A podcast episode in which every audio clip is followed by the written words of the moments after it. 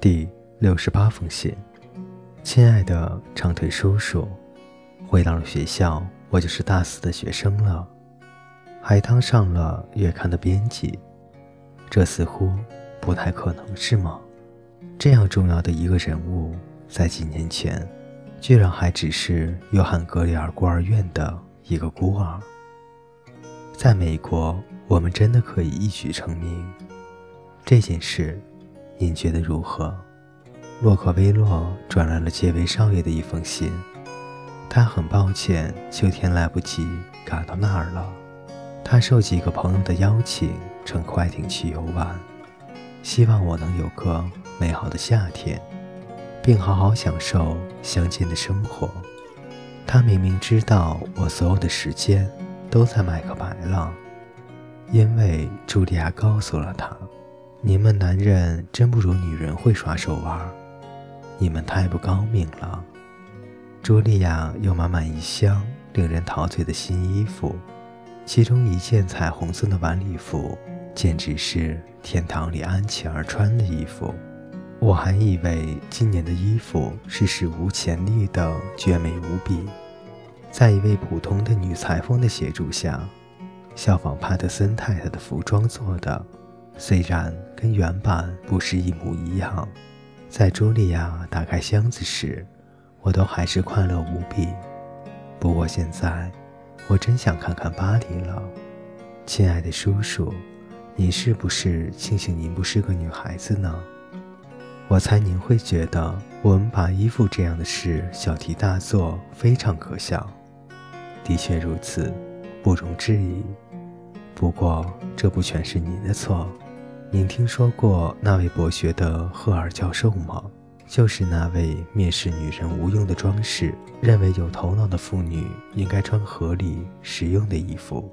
他的妻子乐于助人，又接受穿着革命，可结果呢？他和一个花枝招展的女孩子私奔了。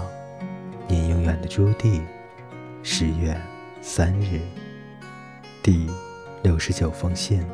亲爱的长腿叔叔，一朵乌云落在我写作事业的前途上了，不知道是否该告诉您。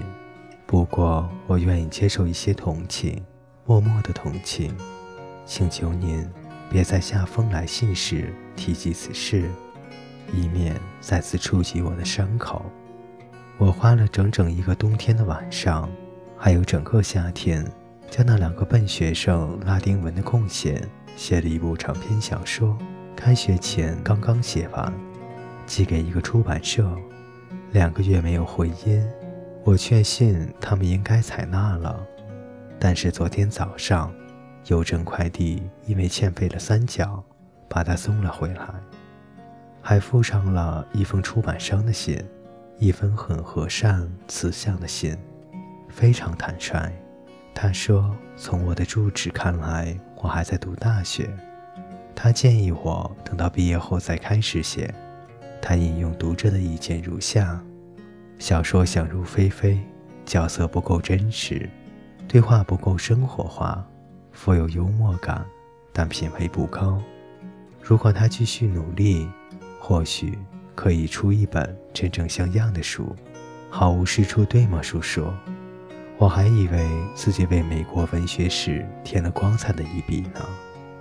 我真的是这样想的。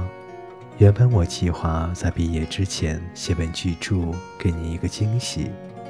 材料是去年在茱莉亚家做客时收集的。不过我承认出版社的编辑意见是中肯的。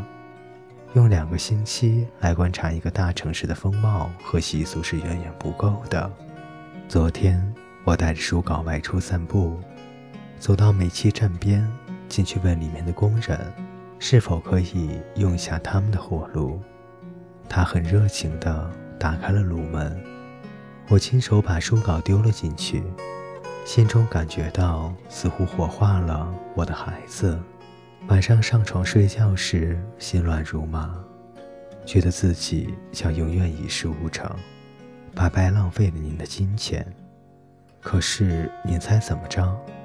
今天早上醒来，一个非常美妙的新构想就出现在我的脑海里了。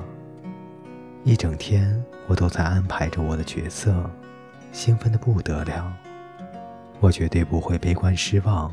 如果将来有一天，丈夫和十二个孩子全部在一场地震中丧生，第二天我还会微笑着打起精神，重新开始寻找新的生活。